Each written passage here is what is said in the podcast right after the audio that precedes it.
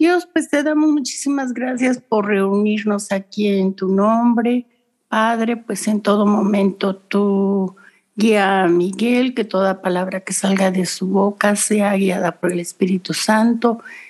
Y tú abre nuestro entendimiento, nuestra memoria para retener lo que tienes para cada una de nosotras, porque sabemos que tú hablas a nuestras necesidades, Dios, y así que nosotros aprendamos para poder compartir con otras personas.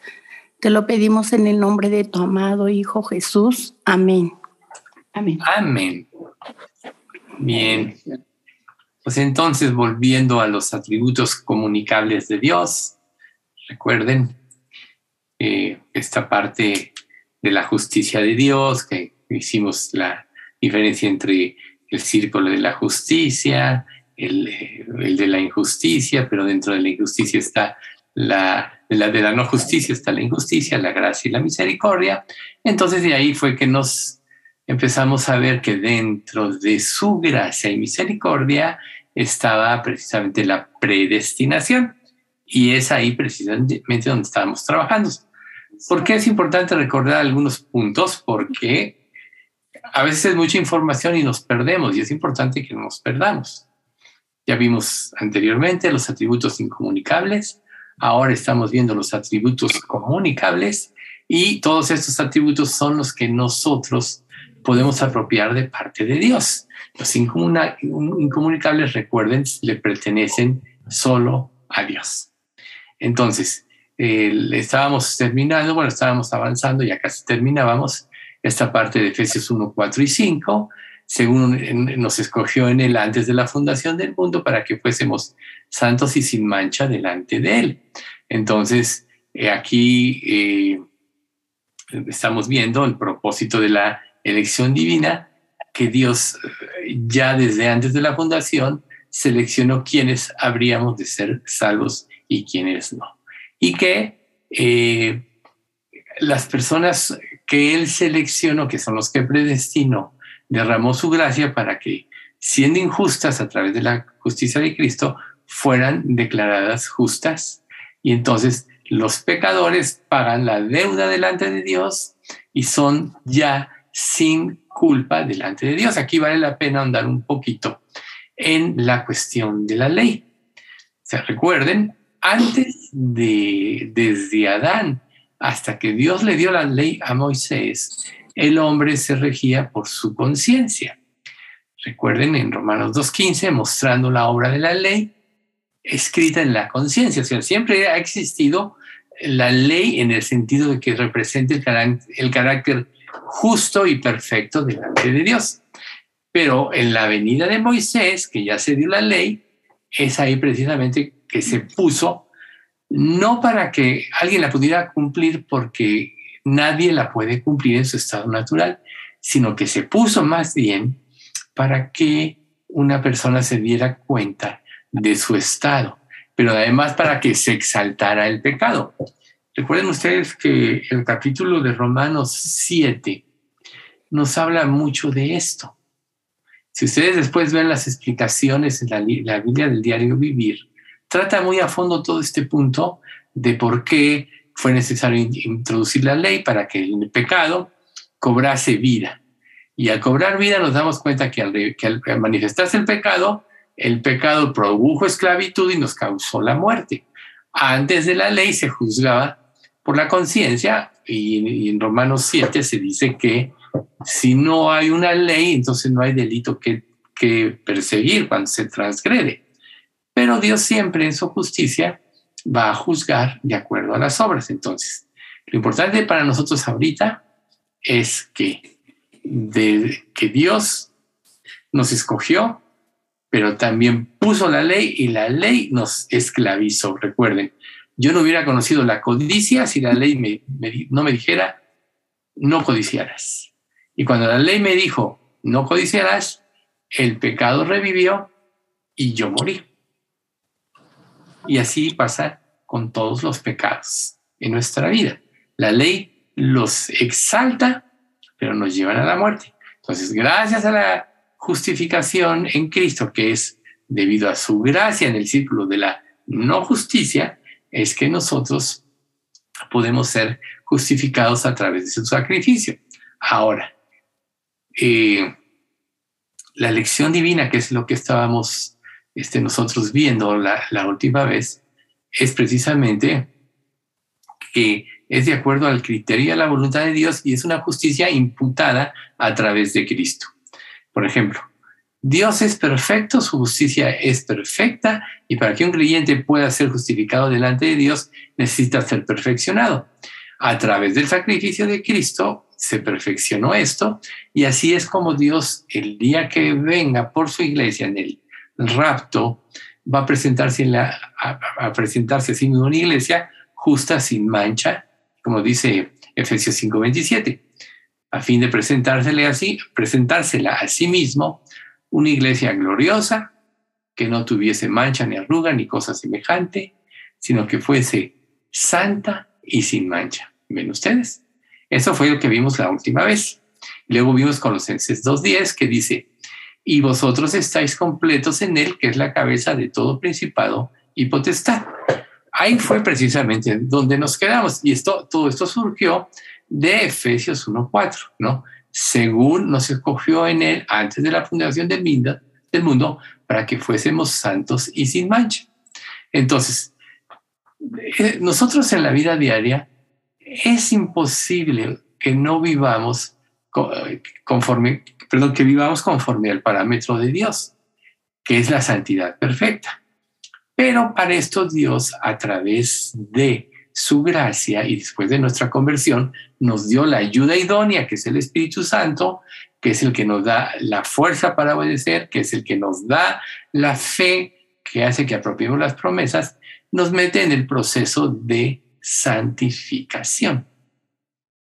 Y este proceso de santificación es lo que vive, es lo que vive cada creyente hasta el momento que es llamado a la presencia de Dios.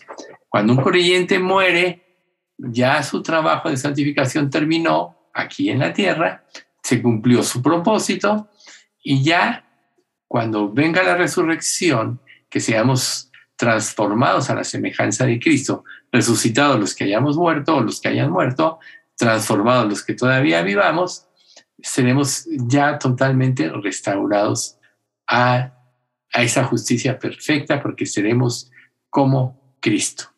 Pero algo muy importante de este proceso de santificación, dentro de todo lo que estamos viendo, del llamamiento de, desde antes de la fundación del mundo, es que la fuerza del amor es lo que nos permite cumplir la ley. Algo muy importante es que la ley siempre se tiene que cumplir. Si nosotros vemos, por ejemplo, en primera de, Juan, y lo hemos mencionado dos o tres veces, mirad cuál amor nos ha dado el Padre para que seamos llamados hijos de Dios, etcétera, y lo dice, cualquiera que quebranta la ley, incumple la ley. Después de la gracia de que Dios nos dice que somos hijos de Dios y que aún no se ha manifestado lo que hemos de ser, y todo el que tiene esta esperanza en, Él o en Cristo se purifica a sí mismo, así como Él es puro, luego dice, cualquiera que comete pecado infringe también la ley. O sea, ¿se da cuenta? O sea, la ley existe. En nuestra vida sin Cristo ponía en evidencia el pecado y nos y no podíamos relacionarnos con Dios porque Dios es santo. En nuestra vida en Cristo, ahora ya estamos justificados, ya tenemos una relación con Dios, pero si ustedes se dan cuenta, nosotros todavía seguimos pecando cada día. ¿Cuál es la fuerza para que nosotros vayamos en este, en este proceso de santificación? La fuerza es el amor. Y es precisamente donde vamos a empezar hoy nuestro estudio, que es en Efesios 1.5. Recuerden, vimos Efesios 1.4, según nos escogió en él antes de la fundación del mundo, para que fuésemos santos y sin mancha delante de él. Lo repito para que nos ubiquemos. Luego el 5, en amor habiéndonos predestinado para ser adoptados hijos suyos por medio de Jesucristo, según el puro afecto de su voluntad. Fíjense qué hermoso. En amor. O sea, esta frase introduce el motivo divino del propósito de Dios en elección soberana. ¿Se dan cuenta? El amor. Muchas personas hablan del amor y, y, dicen, no, es que porque Dios es amor va a perdonar a todo el mundo, porque Dios es amor no va a tener en cuenta el pecado. Pero por eso fue muy importante que nosotros pudiésemos ver la justicia de Dios y lo que es la injusticia y su gracia. O sea, ahorita adelante lo vamos a aclarar un poco más. Pero Dios es justo y Él no puede pasar por alto su justicia porque entonces ya no sería perfecta. Entonces, Él ideó en Cristo satisfacer su justicia por medio del sacrificio de Dios mismo, que como Dios es infinito, tuvo el potencial de pagar los pecados de las culpas de toda nuestra existencia y en un lapso de tres, de tres horas. ¿sí? ¿Se imaginan? El infinito de cada uno de nosotros multiplicado por los seres humanos en tres horas, o por todos los que nos habríamos de convertir. Ya aclaramos que Cristo no pagó por toda la humanidad, porque si lo hubiera hecho, entonces la gracia sería un fracaso. Sí entendieron eso, ¿verdad? Porque si Cristo, en, por ejemplo, en Filipenses 1.6 dice, el que comenzó en vosotros la buena obra la perfeccionará hasta el día de Jesucristo, esto sería una mentira, porque al morir Cristo en la cruz todos seríamos perfeccionados, pero sabemos que no es cierto. Sabemos que la Biblia que nos habla del infierno y después del juicio final, del lago que arde con fuego y azufre. Entonces Cristo murió en la cruz por todos aquellos que él eligió. Ahorita vamos a entrarnos un poco más en este tema de la elección. Pero ahorita el punto importante es que el motivo principal es el amor y para nosotros como creyentes en nuestro proceso de perfeccionamiento, el amor es la fuerza que nos permite cumplir la ley. No es lo mismo cumplir la ley por obligación y en base al esfuerzo humano, que de nada sirve, porque hay personas que, que no se han portado tan mal como otros, que siempre han sido honestos, que han ayudado a otros, en un sentido de acuerdo al parámetro del mundo, han sido buenas personas. Pero no como para Dios, para con Dios. ¿Por qué? Porque Dios demanda perfección. Nadie se puede presentar delante de Dios sin perfección. ¿Por qué nosotros nos vamos a poder presentar delante de Dios? Porque somos perfectos en Cristo. ¿Ven ustedes? ¿Por qué el Espíritu Santo puede entrar a morar en nuestro corazón? Porque somos perfectos en Cristo y estamos totalmente santificados por la sangre de Cristo. Si no recuerden, el Espíritu Santo, Padre, Hijo y Espíritu Santo son un solo ser. Dios es absolutamente santo, santo, santo, cosa que ya aclaramos, es absoluta santidad. ¿Y cómo podría el Espíritu Santo entrar en un corazón sucio? No podría. Entonces, la prueba de que el sacrificio de Cristo fue perfecto, y suficiente, recuerden apagar micrófonos, fue perfecto y suficiente, la prueba de ello es que el Espíritu Santo entró en el corazón. Por eso en Romanos 8:9 dice que vosotros no vivís según la carne, sino según el Espíritu. Si es que el Espíritu de Dios mora en vosotros. Y si alguno no tiene el Espíritu de Cristo, no es de él. Por tanto, entre los que se dicen cristianos están los verdaderos creyentes y los que se creen creyentes, que tuvieron motivaciones diferentes, o sea, que se creen cristianos porque van a una iglesia, se creen cristianos porque tratan de hacer obras buenas, se creen cristianos aún porque leen la Biblia, pero no han nacido de nuevo. Por tanto, sus esfuerzos siempre van a acabar en fracaso. Sus buenas obras van a acabar en fracaso. Recuerden, si diese todos mis bienes para repartir a los pobres, eso lo vamos a ver adelante. Si, y, si entregase un cuerpo para ser quemado y no tengo amor, de nada me sirve. ¿Ven ustedes? Entonces, solo en Cristo se cumple el propósito de Dios y estando nosotros en Cristo, teniendo la fuerza del Espíritu Santo, quien además no solo nos transmite el amor de, de Dios, sino que nos ayuda en nuestras debilidades para ir dejando el pecado, que nos ayuda a cómo orar, porque traduce nuestras oraciones a la voluntad de Dios, es el que nos ayuda a cumplir la ley. Entonces, de todos modos, aunque la ley ya no es para salvación en un creyente verdadero, porque ya fui justificado por la sangre de Cristo, sí la va a cumplir en amor. Y si la incumple, entonces tiene que ir y arreglar con Dios. Por eso, surgió este versículo de Primera de Juan 1.9. Si confesamos nuestros pecados, Él es fiel y justo para perdonar nuestros pecados y limpiarnos de toda maldad. ¿Ven ustedes? Recuerden que la primera, la primera carta de Juan que ya estudiamos es la carta que se escribió para afirmar a los creyentes en la fe. Ese es el propósito de, esta carta. Entonces, un creyente sí peca, pero el Espíritu Santo que aviva su conciencia lo redarguye igual, conjuntamente con la palabra de Dios y lo lleva al arrepentimiento. Por eso David en el Salmo 32 dice, mientras callé, se envejecieron mis huesos en mi gemir todo el día, porque de día y de noche se agravó sobre mí tu mano, se volvió mi verdor en sequedades de verano. ¿Hasta qué momento lleva esto? Hasta que confiesas tu pecado. Mi pecado te declaré, no encubrí mi iniquidad, dije confesaré mis transgresiones a Jehová, y tú perdonaste la maldad de mi pecado. Curiosamente, 1 Juan 1.9 dice, y limpiarnos de toda maldad. Esa es la razón de, la santificación. Ya Cristo pagó por todos tus pecados. Entonces, si tú pecas y dices, ¿para qué me arrepiento? Si ya pagó Cristo por mis pecados, el pecado te genera maldad. Entonces te irías volviendo malo conforme vayas pecando más. Por eso tenemos que estar limpiando nuestros pecados cada día. Por eso cuando Jesús le lava los pies a los discípulos, les dice, y Pedro le dice, lávame todo el cuerpo, no me lavarás los pies, le dice, el que está limpio solo necesita lavarse los pies. Y habla precisamente de esto. Entonces, el amor es, una, es fundamental, porque introduce, reitero, el motivo divino del propósito de Dios en su elección soberana.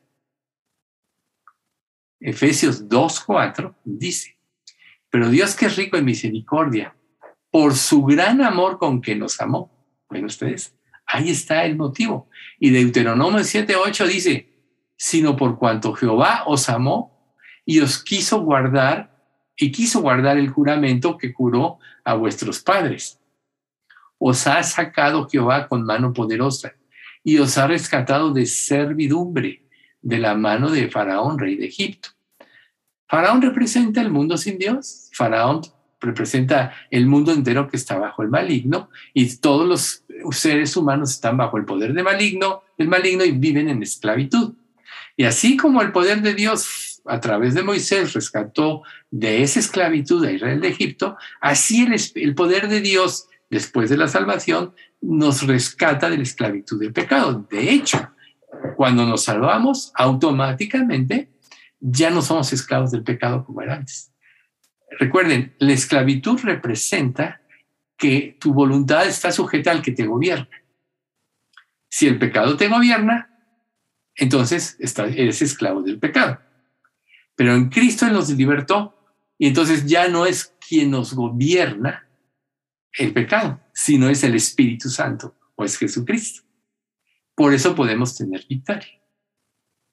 Entonces, volvemos a Efesios este, 1.5 en amor, ¿no? Y luego dice, habiéndonos predestinado para ser adoptados hijos suyos.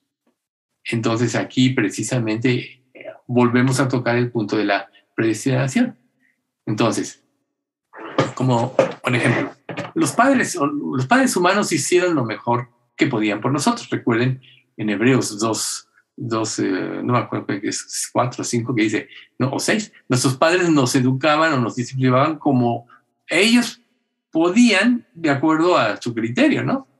Pero Dios nos disciplina para que participemos de su, santidad. O sea, ellos hicieron lo mismo en términos generales, lo mejor, lo mejor por nosotros, pero no eran perfectos, cometieron muchos errores. Nosotros claramente lo sabemos, no eran perfectos nuestros padres, pero nuestro Padre Celestial sí. Entonces, cuando, eh, cuando Él los adopta como hijos, el amor de Dios está siempre presente en nuestra vida y los recursos para el cambio de nuestra vida están ahí presentes y la herencia que vamos a tener ya es una realidad. Imagínense esa herencia. Ahorita que estamos viendo tantos líos en este mundo, tantas injusticias, por ejemplo, con esto de, de Ucrania, ¿no? O sea, y luego todo el mundo está aterrado. Le tienen miedo a Rusia por las cuestiones nucleares y todo eso, ¿no? Pero quien conoce la escritura y conoce el propósito soberano de Dios sabe que nada va a pasar que Dios no, no permita.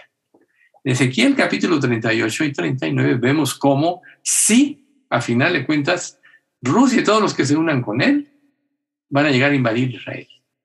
Y Israel lo va, así como están, hoy están apoyando a Ucrania, muchos, pero pues, como pueden, ¿no? Para no ahondar en esto. Pero a Israel lo van a dejar solito. Y es ahí donde va a actuar, y esto es después del rapto, es donde va a actuar ya el poder soberano y milagrosamente va a destruir a todos esos ejércitos. Dios. Bueno, o sea, Dios es soberano. y esto vale la pena este, mencionarlo. ¿Por qué? Porque nosotros ya estamos bajo el régimen del amor. Porque, si no, Romanos 8.9 no diría a los que aman a Dios, 8 qué? 8.9 no, 8.32, ¿no? A los que aman a Dios todas las cosas les ayudan a bien. O sea, todo va a cooperar, no quiere decir que no vamos a tener problemas, no quiere decir que Dios no nos va a disciplinar, no quiere decir que no vamos a tener persecución, etcétera. Sí vamos a tener todo eso. Pero Dios todo lo va a convertir en nuestro avance y nuestra progresión del reino. ¿Qué es lo mejor que Dios puede hacer en nosotros? El sentido estricto de a los que aman a Dios todas las cosas les ayudan a bien, es que todo lo que vivamos va a fomentar que Dios forme a Cristo en nosotros. Ese es el mayor bien que nosotros podemos tener como hijos de Dios. Entonces, todos los recursos están a nuestro favor, porque ahora somos adoptados hijos suyos. En el em, derecho romano, cuando, eh, ¿se acuerdan ustedes de la película de Ben Hur? Ben Hur, como bueno, le hacen una injusticia y toman al de esclavo y luego salva a un general romano y el general lo adopta, ¿no? La adopción romana, porque Pablo estaba en Roma, en la cárcel están los romanos. En la adopción romana, si, si un funcionario te adoptaba, un de esos gobernantes, de los magistrados, te hacía tu hijo y, tú dejabas de ser hijo de quien fuiste hijo y, legalmente pasabas hijo, a ser hijo de este que te adoptó y tenías derecho a la herencia de él. Eso pasa con Ben Hur, por eso le da su anillo y por eso regresa como el hijo de no sé quién, ya no me acuerdo cómo se llamaba este, este hombre, ¿no? Pero eso es, eso es muy ejemplificativo de lo que era el derecho romano. Entonces, cuando Pablo toca este tema, adoptados hijos suyos, eh, está pensando en esta eh, dinámica eh, legal de Roma. Entonces, entendiendo eso, entonces tiene más sentido. Al Dios adoptarnos, nos hace hijos suyos, tenemos nuestros padres terrenales, ¿no? Que hicieron lo que bien pudieron. Pero ahora todo lo que Dios tiene, somos herederos de todo. Por eso la misma Biblia dice que somos coherederos con Cristo. Ustedes creen, o sea, todos en la vida, de alguna manera, esperamos recibir algo de los demás. Cristo nos enseña que es mejor dar que recibir. Pero sin embargo, todos esperamos un amor no fingido. El amor que tiene intereses diferentes al bien de la persona es un falso amor que es el mundo, es lo que este mundo te profesa. Pero el amor de Dios, recuerden, es incondicional. Y por eso es la fuerza para llevarnos a dejar de pecar. Una vez que tú recibes a Cristo, estás recibiendo el amor eterno de Dios. Recuerden en Lamentaciones. No, Jeremías 31.3. Con amor eterno te he amado. Por tanto te prolongué mi misericordia. ¿Ven ustedes? La importancia del amor. Entonces, conforme nosotros vamos apropiando ese amor no fingido, vamos respondiendo al amor. Si alguien te dice que te ama y tú dudas que te ama, no puedes responder en amor. No puedes abrirte totalmente a, esa, a la otra persona. Por ejemplo, eso sucede en el matrimonio. Se supone que el matrimonio fue formado por Dios, establecido por Dios, para que nosotros tuviésemos una idea de cómo debería ser nuestra relación con Dios. Entonces, cuando tú entiendes el propósito de Dios en el matrimonio de la iglesia con Cristo, ¿no? Que se entregó a sí mismo por ella, como creyente, entonces tú puedes entregarse, entregarte a ti mismo hacia tu cónyuge. Y tu cónyuge probablemente responda a ese amor. Eso es lo que el diablo no te deja ver. Eso es lo escondido. Pero ¿qué pasa si una pareja, uno de los dos o los dos dudan de que la otra persona lo haga, el otro cónyuge lo haga. Nunca va a dar todo. Entonces nunca va a poder tener el amor la mayor expresión. ¿Sí está claro este concepto? ¿Por qué es importante entenderlo? Porque Dios quiere que nosotros entendamos el amor con que nos amó. Si nosotros creemos en ese amor, forzosamente vamos a responder con todo en función a ese amor. Si dudamos del amor de Dios, no vamos a responder con todo y entonces no vamos a crecer en, nuestra relación con Él en la, medida que deberíamos hacer. ¿Por qué creen que ustedes que Pablo un día dijo, con Cristo estoy juntamente crucificado y ya no vivo yo, más vive Cristo en mí. Y lo que ahora vivo en la carne, en la carne lo vivo por fe en el Hijo de Dios, el cual me amó y se entregó a sí mismo por mí. A lo mejor, y me, pasa, me pasó a mí de principio, uno se concentra en este pasaje de Gálatas 3:20 en con Cristo estoy crucificado. Pero ya la palabra clave de ese pasaje es, me amó y se entregó a sí mismo por mí. Porque la respuesta del amor es, aquel que lo dio todo por ti, te mueve a que tú lo des todo por él. Segunda de Corintios 5:14. El amor de Cristo nos constriñe, nos impulsa o nos obliga, pensando que si no murió por todos, luego todos murieron. Ahí está y por todos murió para que los que viven ya no vivan para sí, sino para aquel que murió y resucitó por ellos. Ahí está la clave de cumplir la ley. No vivir para ti, sino para aquel que murió y resucitó por ti. Esa es la ley del amor y ahí es donde tú cumples la ley.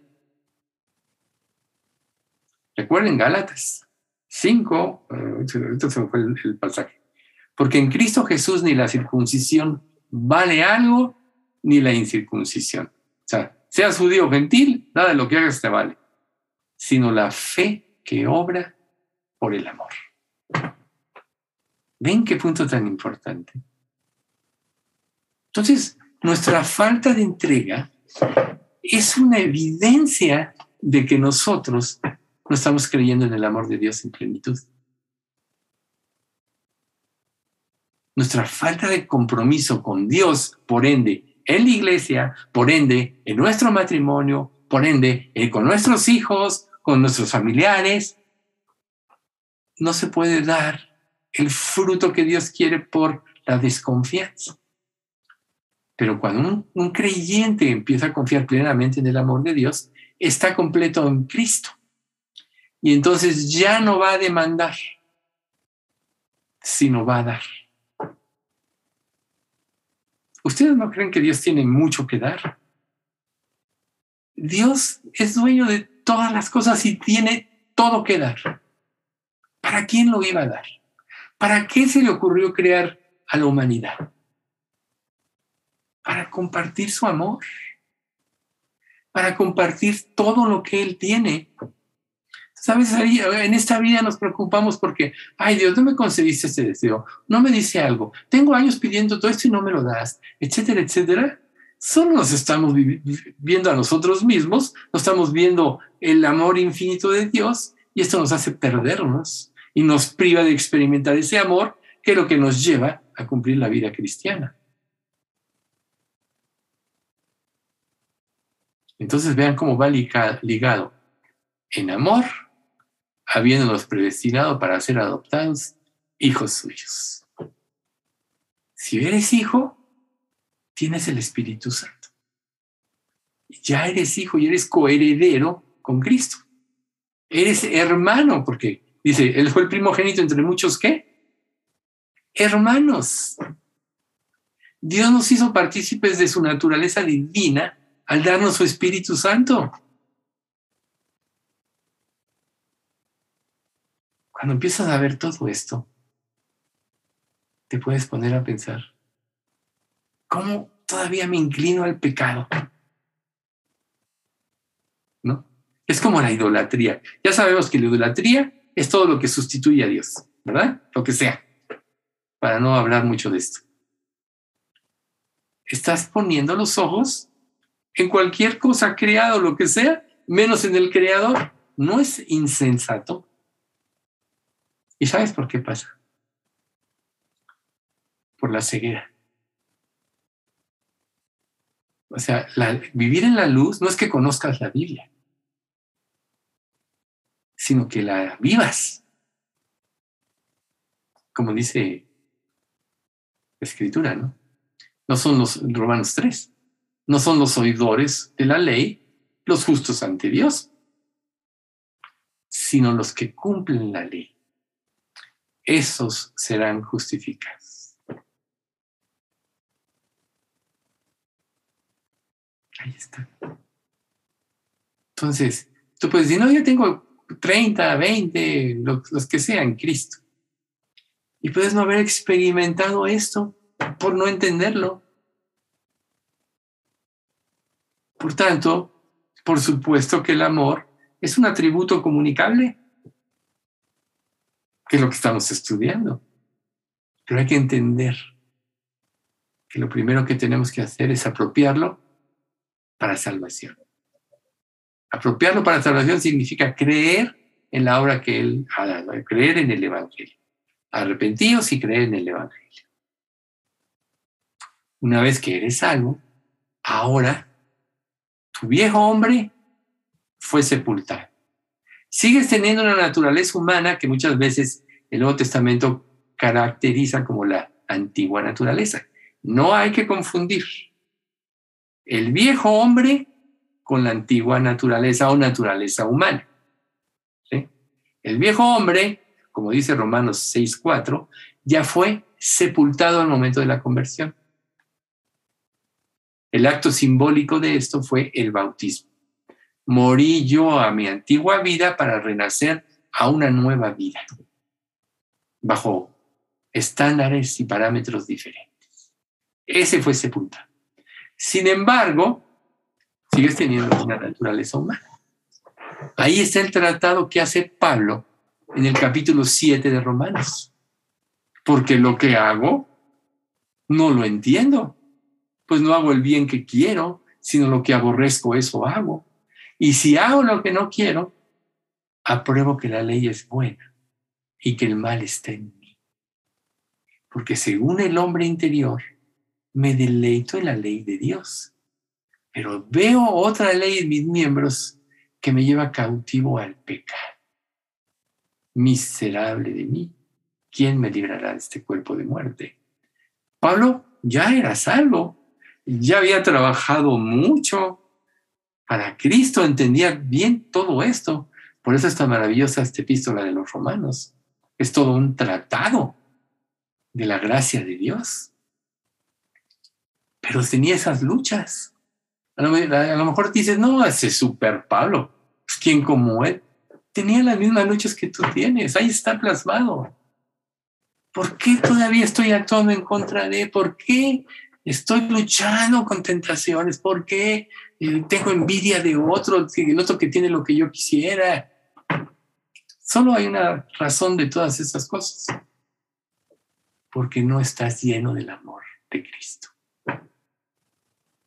porque no has ahondado en Él y no ha llenado tu vida. El día que Dios llene plenamente tu vida, te aseguro que no vas a tener necesidad de nada, aunque estuvieras muriéndote de hambre, aunque no tuvieras dónde dormir, porque en Cristo estás completo y Él es soberano. La vida es Cristo. Entonces, por eso Pablo dice, para mí el vivir es Cristo y el morir es ganancia. ¿Ven ustedes? Entonces, tenemos que saber que el amor es el elemento fundamental para que el creyente tenga victoria. Es el elemento fundamental para que pueda creer las promesas y, y apropiarlas y vivirlas. Es el elemento fundamental para obedecer los mandatos de Dios. Pero ¿qué hace Satanás? ¿Qué hace el diablo? Lo primero que hace en el trabajo, él ya nos perdió. Satanás ya no te puede recuperar como hijo de Dios, ya no te puede robar la salvación, pero te, hace pensar que se pierde. Te hace, pensar, te hace dudar del amor de Dios. Todavía te insiste en que puedes encontrar los verdaderos satisfactores de tu vida en las cosas y no en Dios.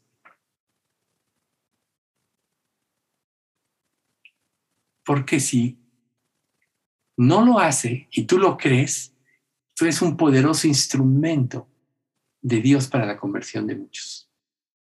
Recuerda, creí por lo cual hablé. Entonces te podrías decir este cuestionamiento. ¿Qué tanto creo? Va a quedar evidenciado de qué tanto hablo. ¿Hace cuánto que no testificas? ¿Tienes ese cargo diario dentro de ti? Le pides a Dios, Dios, ábreme una puerta cada día que sales a hacer lo que sea.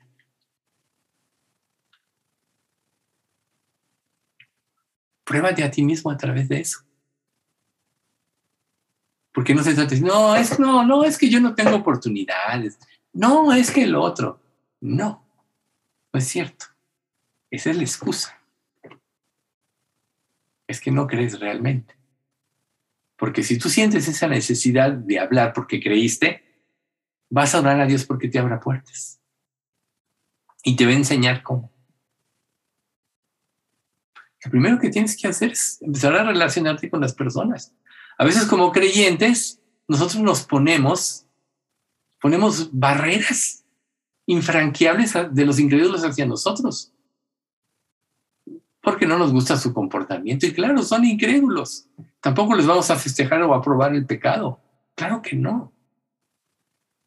Pero nuestro trato con todos los incrédulos, ya sean familiares, etcétera, siempre debe tener como objetivo que conozcan a Cristo. ¿Cómo es como esperamos nosotros, empezamos nosotros a experimentar el amor de Dios? creyéndolo y relacionándonos con Él. Como un, incrédulo puede experimentar nuestro amor, interesándonos por Él. A veces hay tiempos de hablar de Cristo, a veces hay tiempos de, ver, oye, cómo vives, cómo están tus hijos, qué, cuántos tienes, qué haces, qué sientes. Hay un viejito que se quedó viudo, que luego yo veo. luego llega con una cara triste, le digo, ¿qué, qué, qué, ¿cómo estás? Digo, ¿qué pasa? Le digo, no te comprenden, ¿verdad? Y me dice, no. Digo, pero Dios sí te puede comprender si acudes a Él. Solo Él sabe lo que tú estás pensando, viviendo y existiendo. Vivo y experimentando. te estás interesando en la persona. A lo mejor el día de mañana se abre una puerta más grande, yo no lo sé. Así, a mí se me han abierto muchas puertas. Pero entonces o sea, el motivo por el cual Dios nos dejó después de nuestra conversión en este mundo es para que la obra de Dios que falta por hacer, por lo cual todavía no viene el Señor, sea cumplida por su iglesia. Israel fracasó. La iglesia fracasará. ¿Por qué existirá este pasaje de Mateo que dice, y cuando Él venga, hallará fe en la tierra?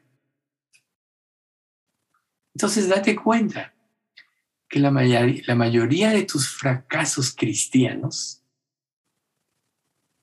no es que Dios esté fracasando en tu vida, es que tú no has apropiado ese amor.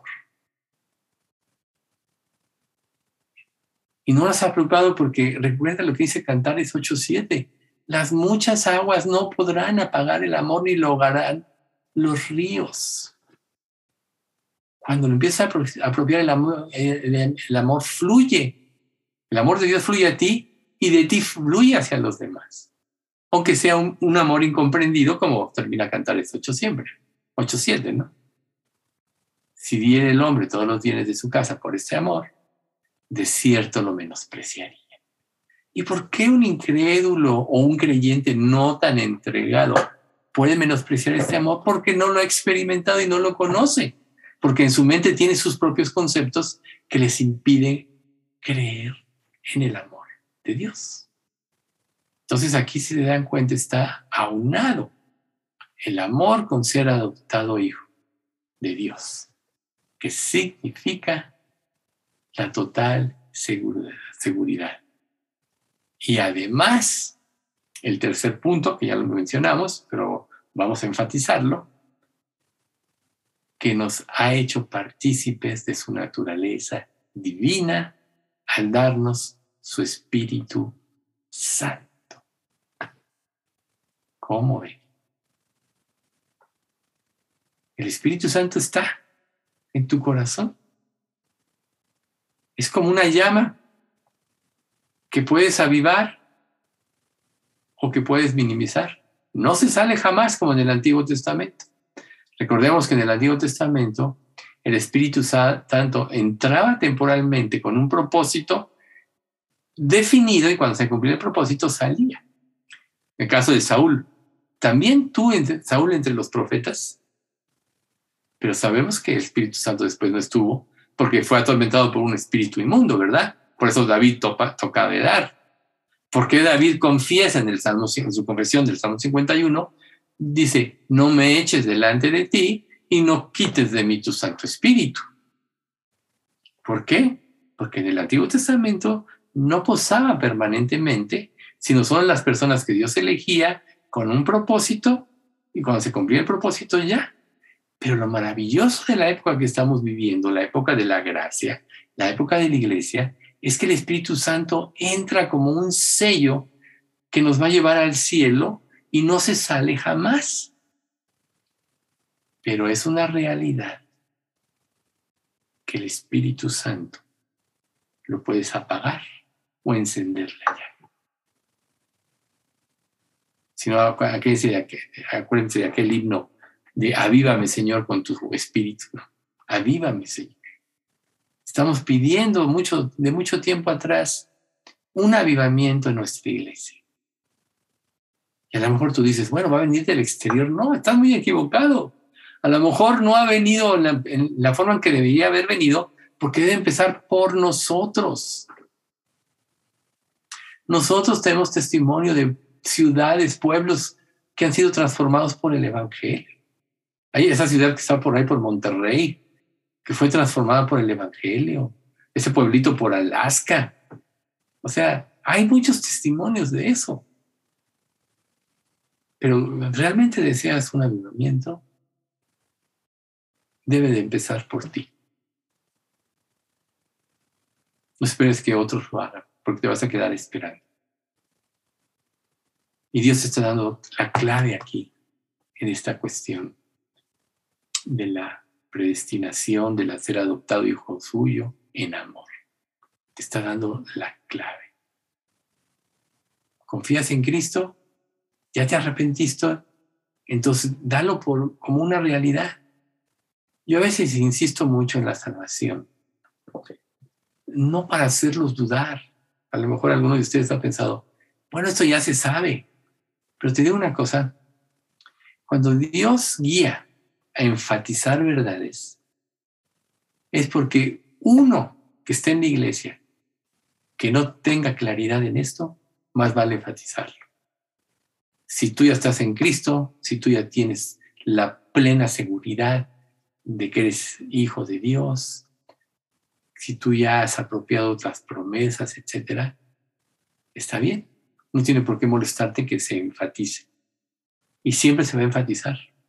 Porque una predicación que no va acompañada de esto involucraría, o perdón, daría a entender que todos son salvos. ¿Y acaso no es el error de muchas iglesias? Dar por hecho que todos son salvos y dar una falsa esperanza de salvación. Y muchos, como en la parábola de las diez vírgenes, van a encuadrar en aquellas vírgenes que no pusieron aceite extra. Nosotros ya sabemos que el aceite extra es el Espíritu Santo. Las vírgenes que pusieron ese aceite extra son las que se convirtieron. El aceite básico es eh, la gracia que Dios derrama para que te conviertas. Ese es el aceite básico que tenían las diez vírgenes. El aceite extra que usaron las vírgenes previsoras representa que se convirtieron realmente. Entonces, aquí, aquí vemos dos tipos de personas y está excluido el tercer tipo de persona. Esta parábola habla de los creyentes y de los que se creen creyentes. Y afuera de eso está el mundo incrédulo. Interesante, ¿no? Ahí está. Por eso siempre se tiene que enfatizar lo de la salvación. Porque tú no sabes. ¿Quién de aquí conoce el testimonio de la esposa de Paul Washer? Algunos, ¿verdad? Ya lo han escuchado. Si no, después búsquenlo en YouTube. Él se casó, con, se casó y hijos y todo. Y no era realmente salva. Ay, tú dirás, ¿cómo se le fue a Paul Washer, verdad? Ahí está. A todos se nos puede ir. ¿Ven ustedes? Hasta que un día ella entendió. Testimonio de lucha también, aquí presente. Nació en una iglesia adventista, ¿verdad? ¿Qué era? Bueno, iba a hablar, pero se le borró. ¿Qué era? Este, metodista. Ya, ya me acordé. Metodista. Metodista. Pero fue salva hasta después de muchos años y, y, aún de haber tenido años de discipulado, ¿verdad? Hasta que un día Dios le abrió los ojos. Sí. ¿Ven ustedes? ¿Cuántos años de un supuesto cristianismo, Lucha? Híjole, como unos 25, 26 años. ¿Ven ustedes? ¿Cuántos años te discipulaste? Unos pues yo creo que e, ese tiempo más o menos. O sea, ahí está la prueba. O sea, por eso siempre hay que hablar. Recuerden que cuando Dios dice, y bueno, yo ahorita ahondé un poco en este tema, pero es necesario cuando Dios habla de la parábola del sembrador, que llegó el enemigo de noche y sembró la cizaña, pues habla de lo que es el, tiempo de, la humanidad. Entonces, está la buena semilla y está la cizaña. ¿Cuál es la diferencia entre la cizaña y la buena semilla? Son muy parecidas. La diferencia es que una tiene fruto y la otra no. Entonces, cuando, cuando los segadores le dicen al amo, oye, pues vamos a cegar, a quitar la cizaña, el amo dice, no, no sea que al quitar la cizaña también se lleven el trigo. Bueno, dejad crecer lo uno con lo otro. Y al final, en la ciega, separar. Así va a suceder. Pero entonces, lo importante es que cada uno de nosotros esté seguro. Miren, este ejemplo de Paul Washer es muy importante. Nadie puede. O sea, yo, por ejemplo, como pastor, yo me puedo dar cuenta de si hay frutos del Espíritu, de si hay discernimiento o no, etcétera, y puedo ver que la persona tiene salvación o no, lo puedo ver. Pero la realidad profunda y verdadera solo Dios la conoce. Si no, no se le hubiera ido a una persona como Paul Washer eso. Pero bueno, gracias a Dios se convirtió y, y bueno, Dios es fiel.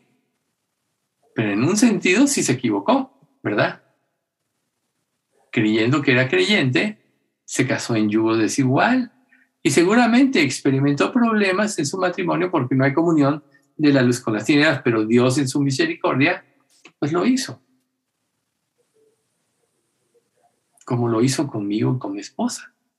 Yo solo recuerdo que cuando empecé a tener problemas, yo dije, Señor, yo no sé qué pasa en mi matrimonio, pero yo te voy a seguir a ti. Y ese mismo día mi esposa se había convertido, se convirtió. O sea, morí y Dios me la, me lo dio. Entonces, otras personas llevan años así y sus cónyuges no son salvas porque tienen miedo, porque no tienen la suficiente fuerza producida por el amor verdadero para anteponer a Dios y al Evangelio. Un creyente que, pone, que tiene miedo hace que no, que no sea tan fuerte el Evangelio para la otra persona. Hay muchas cosas que nosotros podemos negociar, pero nunca podemos negociar con las verdades de la Biblia. Nunca podemos hacerlo. Entonces, si nosotros somos, nuestras vidas están siendo transformadas en este proceso de santificación, nuestro testimonio debe ser cada día más poderoso. Si pasa el tiempo y tu testimonio es cada día menos poderoso o ni siquiera tienes testimonio, tienes que pensarlo seriamente. Algo anda mal, muy mal. Y te voy a decir qué es. Es como el esfuerzo de querer cumplir la ley en tu propia fuerza. ¿Cuántas personas no han querido ser buenas? Aún conocen el Evangelio y dicen, ya me voy a portar bien. ¿Cuántas otras muchas piensan que por obras pueden ser salvas? Todo eso es equivocado. Nadie puede cumplir la ley. Nadie puede ser bueno. Entonces es que no lo han entendido a profundidad. Y yo no digo que, volviendo a la parábola de las diez vírgenes, para mi manera de ver, esas que se quedan afuera todavía tienen la tribulación para convertirse vienen las bodas, el, amo llama y se cierran las puertas, ¿verdad? Y recuerden, el que logra entrar pero no está vestido de bodas, lo echan afuera. Quiere decir que en las bodas del Cordero, puro salvo. Pero al cerrarse las puertas y, están las bodas del Cordero, entonces vemos otros pasajes paralelos donde empieza la tribulación en este mundo, ¿verdad? Es muy posible que muchas de esas personas se conviertan después pero lo que no quisieron sufrir por no enfrentar en esta vida, lo van a tener que sufrir en esos siete años o, o hasta el momento de su muerte, porque pues muchos van a ser ejecutados. Pero también hay otra aseveración pavorosa, que si con todas las garantías de la gracia que Dios te está dando ahorita no crees, no vas a creer tampoco allá, en ese tiempo. ¿Ven ustedes? Es el aquí y el ahora. Y ahí es precisamente donde pasamos al siguiente punto. Él es el que convierte, nos convierte en sus hijos a la imagen de su Hijo Divino y nos concede las riquezas por su voluntad soberana. Él es el que nos salva. Y si no hay nada en nosotros que ameritara la salvación, porque muchos piensan, está esta teoría, como Dios ya sabía que se iban a convertir, ¿quiénes se iban a convertir? Los predestinó. Esa es una teoría, pero no, no es sustentable. Lo vamos a ver al final de este estudio que ahora ya no vamos a poder acabar. No es sustentable. Es por su voluntad soberana.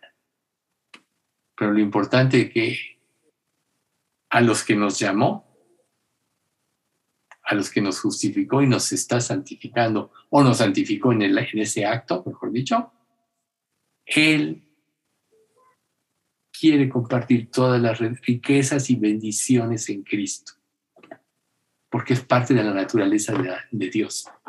Él es un ser dadivoso y su máxima expresión de dar es su Hijo Jesús. Y si Dios lo que más amaba, como dice Romanos al último, ¿cómo no nos dará también con Él todas las cosas al que no escatimó a su propio Hijo, sino que lo entregó por todos nosotros? ¿Cómo no nos dará también con Él todas las cosas? Romanos 15, 15 dice, ya no os llamaré siervos, porque el siervo no sabe lo que hace su Señor, pero os he llamado amigos, porque todas las cosas que oí de mi Padre os las he dado a conocer. Dios revela a sus hijos. Luego Romanos 8:15. Pues no habéis recibido el espíritu de esclavitud para estar otra vez en temor, sino que habéis recibido el espíritu de adopción por el cual clamamos, Abba, Padre. ¿Ves? Y el 16, digo, no está aquí, pero dice el Espíritu mismo, da testimonio a nuestro espíritu de que somos hijos de Dios. ¿Ven ustedes? El Espíritu mismo da testimonio. Entonces ahí está. Dios, nos rescató para ya no vivir en esclavitud, entonces empieza a vivir en la libertad de Cristo. Deja de ser egoísta, deja de vivir para ti mismo Deja de vivir por los planes de esta vida, porque nunca te van a satisfacer ni a llenar, y empieza a vivir para Dios. Y si vives para Dios, la escritura dice, deleítate a sí mismo en Jehová y Él te concederá las peticiones de, tu corazón. Reconócelo en todos tus caminos y Él experimentará tus, eh, tus veredas. ¿El qué? Enderezará tus veredas. Enderezará tus veredas. Vamos a orar. Padre Santo, cuánto te queremos dar. Muchas gracias por permitirnos, Padre, ahondar en este tema de la predestinación y en este concepto por el cual lo hiciste, que es por amor. Sabemos, Padre, que tú no te equivocas, que tú eres justo y que no hay ninguna tacha en ti. Por tanto, aún en la predestinación tú actuaste justamente, porque tú eres bueno y tu misericordia es para siempre. Te damos gracias, Señor, porque todos los que estamos escuchando este mensaje de hoy y los que lo escucharán a través de lo que se grabe en YouTube, podemos tener claridad, Señor, en cómo es poder experimentar este amor y darle un vuelco verdadero a nuestra vida. Padre, ya no queremos vivir para nosotros mismos. Ya no queremos vivir por las cosas de este mundo. Ya no queremos gastar nuestro tiempo y nuestra energía en lo que nos sacia ni satisface, sino queremos invertirlo en el servicio a ti, Señor, en glorificarte, porque tú lo mereces, eres el único que merece toda la gloria y la honra por todos los siglos. Nos ponemos en tus manos, Padre, como iglesia, pidiéndote que extiendas toda esta bendición a los que hoy no pudieron asistir. Pero además, Padre, te pedimos que dentro de todo lo que tú hagas, nos traigas ese avivamiento cada uno, para que podamos honrarte el día que tú regreses y no salgamos avergonzados. Guarda nuestra iglesia del mal, gracias por sustentar el pago de, del lugar donde estamos, que nos han tratado tan bien, es un lugar decoroso. Gracias por ese lugar, Padre, y gracias por suplir lo necesario cada mes para liquidarlo. Y si y lo hermoso también, o lo, lo, pues lo hermoso es que también si la iglesia crece, crece en este mismo lugar, hay salones más grandes.